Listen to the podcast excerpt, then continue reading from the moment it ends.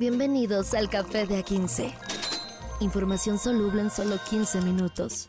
Con Carlos H. Mendoza y Julio César Lanzagorta. Date un sorbo y disfruta. El Café de A15.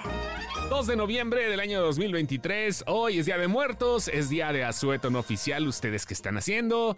Se pueden estar rascando el ombligo, pueden estar secándose la pelusa o pueden estar todavía con el pan de muerto, el atolito, los tamales, el mole, la gran cantidad de menú que existe en esta tierra prehispánica que se vino a combinar con los sabores de otros países y que, uy, uy, uy, papá, qué ricas cosas hay en estos días también. ¿Cómo se llama el tamal este yucateco? el PIB, como el, Producto Interno Bruto, pero de Yucatán.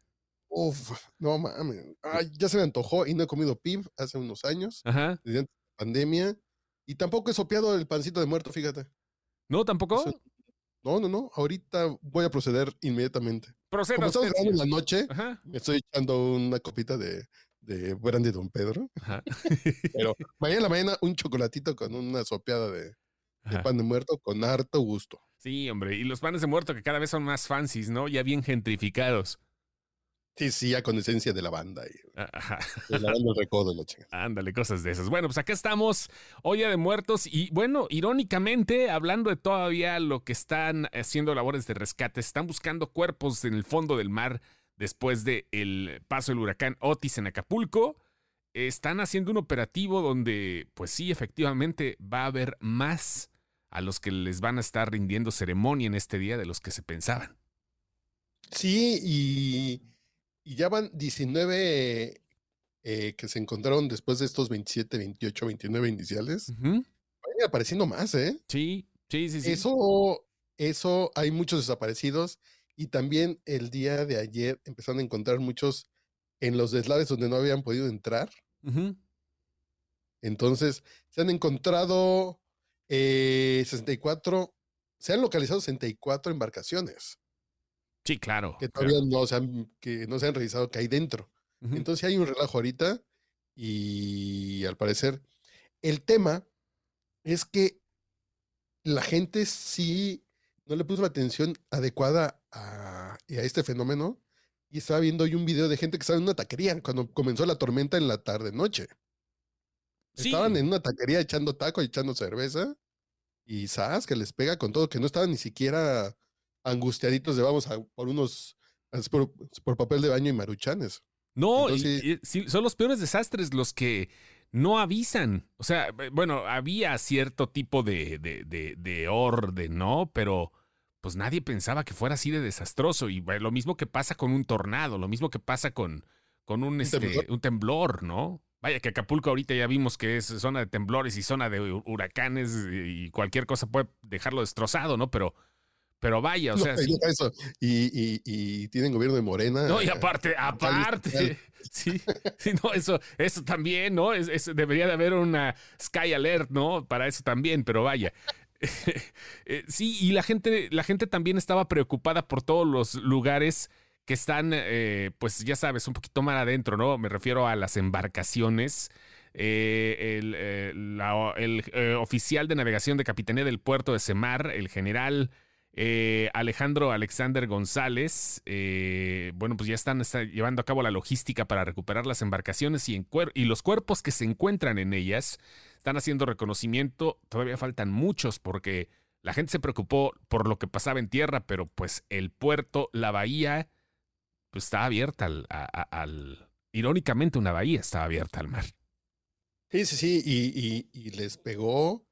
Y comenzamos con los muertos como los que estaban donde se podía ver y muy a la mano, que había gente. Pero hay casas enterradas, hay deslaves, hay cerros desgajados, hay un relajo. Creo que vam- vamos a ir encontrando, se van a ir encontrando más cuerpos y el número va a ir aumentando eh, tristemente. Sí, lamentablemente, pues esta situación todavía va a continuar un rato.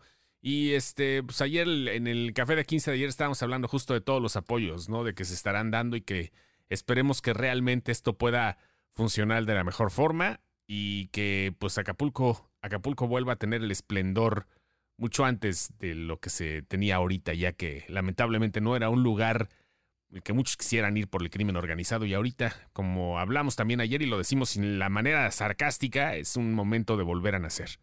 Fácil. Sí, sí, sí. Eh, hoy escuchaba a un periodista que no soy fan, pero decía que la reconstrucción no sea para reconstruir Acapulco como estaba antes de, de, Otis, no para reconstruirlo como estaba hace 20, 25 años cuando era un lugar de orgullo para México y para el mundo. Sí, todo, hace 15 años todavía. Acapulco era otra cosa, hace 15, déjalo. Ya después las cosas comenzaron a cambiar muchísimo y pues sí, como aquellos viejos tiempos, quizá no llegue a la gloria, ¿no? Donde Elvis hizo por lo menos alusión, porque nunca vino para México, pero la alusión a la película, ¿no? Donde la risa en vacaciones era un momento turístico que se. E, era un comercialote, ¿no? Para ir a Acapulco. O donde aquellos viejos comerciales del Hotel Ritz, ¿no? Cuando la gente se ponía a bailar en la discoteca. ¿Te acuerdas? Sí, claro. Sí, que, eran, eran mágicos, ¿no? Y todo lo que concebía la, la bahía y la zona hotelera y vaya, el Tabares, bueno, todos esos lugares. En fin. ¿Tabares? Sí. ¿Eso qué era? ¿Me puede explicar usted? No sé, pero yo me acuerdo que había un, este, una persona de baja estatura por ahí. Me, han dicho. Pero bueno. Nunca me bañé ahí ni lo volveré a hacer. ¿eh? que, que, regrese el Acapulco eh, renovado, no el de antes, que regrese mucho mejor. Ojalá. Y este, pues los que vienen ahorita y que quieren renovar cosas y que ahorita acaban de impugnar justamente por la paridad de género para las gubernaturas ante el INE son los de Movimiento Ciudadano. Este, esto está bien interesante. Es, algo que no están. platicado y no le hemos puesto atención al tema de esta acción afirmativa. Es una acción afirmativa, es que, que, el mundo está desigual, entonces por decreto, vamos a ver cómo emparejamos la mesa un poquito. Y ahora supone que la mitad de las candidaturas, más de la mitad de las candidaturas tienen que ser para mujeres. ¿Por qué? Porque si no es un tema de paridad o equidad, una acción afirmativa es un tema de básicamente un golpe en la mesa para emparejar un poco lo que ha estado disparejo tanto tiempo. Y en esas elecciones se nos olvida que están en juego nueve gobernaturas. Entonces supone que al menos cinco tienen que ser para mujeres. Sí, al menos cinco. Justamente ahorita el Movimiento Ciudadano impugnó ante el Tribunal Electoral del Poder Judicial de la Federación el acuerdo de paridad de género con el que se ordena a los partidos nombrar, como dices, a estas cinco mujeres y cuatro hombres para las gubernaturas que van a renovar el 2 de junio. Es mayoría femenina. Aquí en Guanajuato será una mujer la que estará al frente, eh, seguramente por parte de eh, Partido Acción Nacional, que es el que está gobernando aquí. No sabemos todavía cómo va a ser el resultado de las elecciones. Aún no hay uno definido por parte de Morena, que serían los dos partidos que estarían luchando la gubernatura, pero pues ahorita ya están impugnando este recurso, ¿no? Ya dijeron que pues no, no, no, no, este, porque se está dejando a un lado los perfiles populares. Sí, y también hay un tema extra, además de que este perfil tiene que, que tienen que ser cinco mujeres y cuatro hombres, hay un tema de alternancia. Entonces, por ejemplo, Movimiento Ciudadano tiene un candidato, eh, tiene un gobernador, hombre, y no puede poner de candidato a otro hombre ahora para esta gobernatura. Entonces, es decir, es a huevo que, el que al que quieren poner no lo pueden poner, que es Pablo Lemus, que es el alcalde actual de Guadalajara. Entonces, ya no solamente es que ustedes escojan y háganse bolas de 5 de 4, no, es si ya tienen un gobernador de un sexo, su candidato tiene que ser de otro. Sí, así es fácil. Está bien, bien, bien difícil para muchos. Es, ese es muy complicado y, claro que debe de haber un consenso donde realmente sí haya una paridad de género, pero no creo que sea de esta forma la más, este, la, la más sencilla. Yo creo que debería de haber algo más basado en capacidades que en, eh, ser hombre o ser mujer, ¿no? O sea, claramente las mujeres deberían de estar eh, por encima de muchos otros que pues nada más llegan a calentar el, el, asiento o muchos que están ahí por intereses, ¿no? Hay mujeres muy, muy capaces en los partidos políticos que seguramente tendrán la oportunidad, ojalá, y que sea un buen momento este para que lo tengan, pero que sea una medida no como tú dices, nada más por golpear la mesa, sino que realmente se midan las capacidades de una persona para poder lograr el poder. Yo creo que lo ideal tendría que ser que, que subieran los mejores. Los mejores. Los mejores. Por supuesto. Pero ahorita este tema de la acción afirmativa significa que, como ustedes es un mundo de hombres y no van a poner más hombres, entonces los vamos a obligar a que se vayan a acostumbrar, que se vayan acostumbrando a verlas y a considerarlas. Entonces, es un tema muy complicado porque si dejamos al lado a lo mejor a gente muy capaz, gente como Pablo Lemus, que tiene una carrera en el estado de Jalisco y que podría ser como, como el buen ejemplo o el sucesor del actual, si la gente considera que hizo buen, buen trabajo. Entonces, está complicado. Está complicado porque también le están coartando sus derechos políticos a Pablo Lemus, en este caso, y a muchos otros candidatos. Vamos a ver cómo se resuelve esto. Bueno, mientras tanto ya está impugnado. Este, y, pues sí, Movimiento Ciudadano no tiene eh, una visión muy femenina. No hay este, alguien que sobresalga de parte de este casi nuevo partido de la Aguilita dentro de sus filas. Pero este, pues vamos a ver, es como tú dices, es algo muy complicado porque de una u otra forma va a haber gente ofendida. La resolución que se tome. Sí, sí, no, no hay de otra. Pero vaya, en fin. Y fíjate que me llamó la atención la tercera nota con la que casi vamos a cerrar porque todavía falta hablar de Martí Batres. Cedillo reaparece hablando de candidatos y, ya con la cabecita blanca también, ya.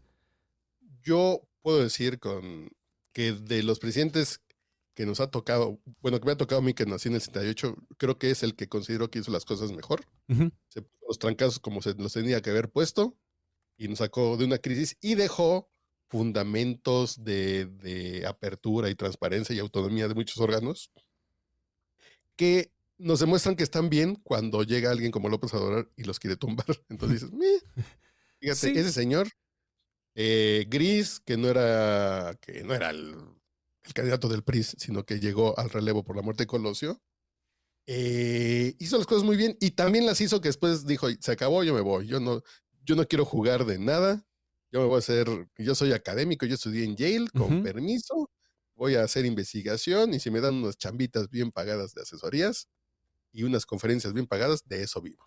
De los pocos estadistas, ¿no? O sea, que realmente ha tenido el país, que es lo que se necesita de repente, ¿no? A lo mejor hay épocas en donde vas a necesitar un, un general, ¿no? O sea, ha habido épocas en la historia donde vas a necesitar a lo mejor eh, un, un, abogado y todo, pero Cedillo, pues, en su carrera de economía siempre fue muy estadista y eso fue lo que creo que, este, de cierta forma, pues aminoró un poquito los, las, las cosas que se quedaron en el 94, porque pues, sí, el país estaba para la chingada y se logró más o menos sacar adelante después de todo el relajo que hubo. La estabilidad y el crecimiento económico del 97 para acá y la apertura él le dio el gobierno al PAN, la alternancia y, esas cosas que de pronto ya se pueden ver como raras. Sí, muy raras. Y en su momento significaron un cambio enorme en el país. Fue por la responsabilidad que tomó de Cedillo de, pues a mí me tocó y yo tengo que hacer lo que tengo que hacer. Yo no me voy a parar el cuello, yo no quiero que me quieran y que me aplaudan o ser rockstar. Yo vengo a cumplir con una chamba que yo venía pasando y me la dejaron. Pero ¿qué dijo el señor Cedillo en el Foro Global 2023? Bueno, no mencionó a nadie, obviamente, porque siempre ha sido una persona demasiado este, eh, diplomática. No mencionó a nadie, pero sí dijo que le gustaría que llegara alguien que escuche a la gente y reconozca lo complejo que son los problemas del país, pero también alguien que no explote las necesidades creando un discurso demagogo o prometiendo cosas que no serán cumplidas y que no divida a la sociedad y que también impulse las reformas que los países necesitan este, la subieron a YouTube, esta onda, y bueno, pues este esta reaparición se da justo en un momento donde, bueno, pues sí, está forjándose un nuevo periodo para la vida política de México y pues no está por demás escuchar una opinión como la del que ya estuvo y ya le sabe, ¿no? Poquito, pero le sabe.